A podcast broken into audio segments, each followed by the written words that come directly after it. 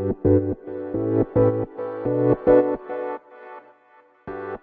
はようございます。なつきです。今日は先日いただいた質問の中でね質問っていうかまあ相談されたんですけどそれがねあのこのオンラインのビジネスにも共通するなと思ってシェアしようと思います。でどういう質問かっていうとまあその部下が、まあ、仕事ができないと。簡単に言うとね。そう。でやる気がない。うん。興味を持たない。そう。でその相談者さんも、まあ、その子を見ていて、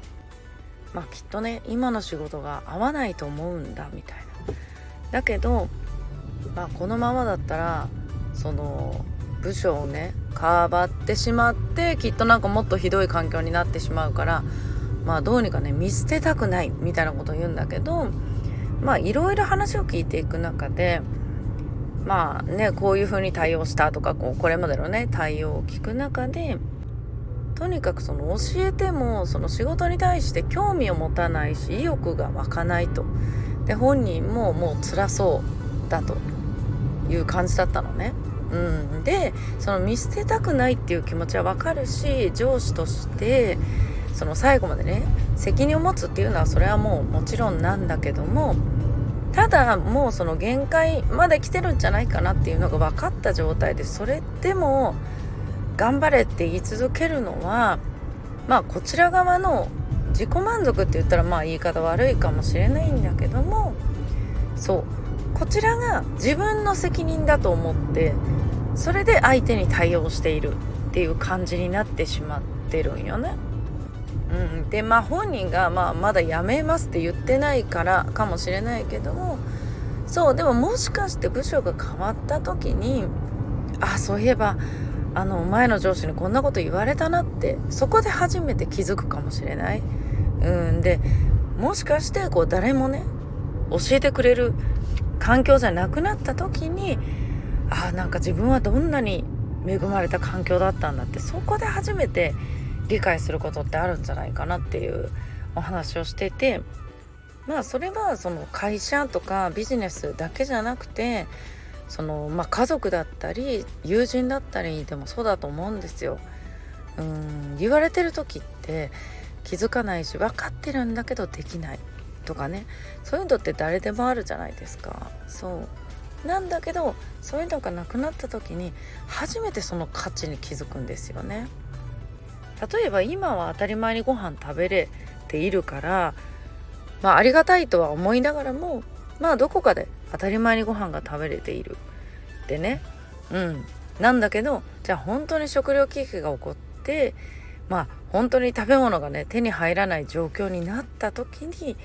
この食べ物の今ね普通にお金出してまあスーパーに行けばねお金払って買える食べ物の価値とかありがたみっていうのが本当の意味で初めてわかるんじゃないかっていうことだってあるじゃないですか。そうでその時にね気づけるのがまあ一番いいことではあるけども、うん、特にその人間関係の場合はね、うん、言われている状態がありがたい状態っていつでもは思えないこともあるからやっぱり人の意見をどう受け止めるかっていうのとそう自分のことを本当に思って言ってくれる人の言葉、うん、っていうのはやっぱり大事にしていく方がおそらくいい方向に進みますよね。うん、それはあの自分より経験している方のアドバイスだからそう役に立ちますよね。まだ経験していないそう自分が知らないことを教えてもらっているそうでこの価値をねどう受け止めるか理解できるかっていうことがめちゃくちゃ重要だなと思います。うん、やっぱりこういう今のビジネスオンラインの方のビジネスでもやっぱりの方からアドバイスいただいてね。そう。でもなんかそれで成功している方の言うことってまあ実際に成功しているから そう経験してないまあ例えば自分が経験していないことだったりとかうまくいってないことだったらまあねその成功している方の言うこと聞くってまあそれはそうですしまあ私たちねこう情報で販売しているっていうねこういうビジネスなんでその教えてもらうだけでも本当はやっぱり有料級のことってめちゃくちゃたくさんあって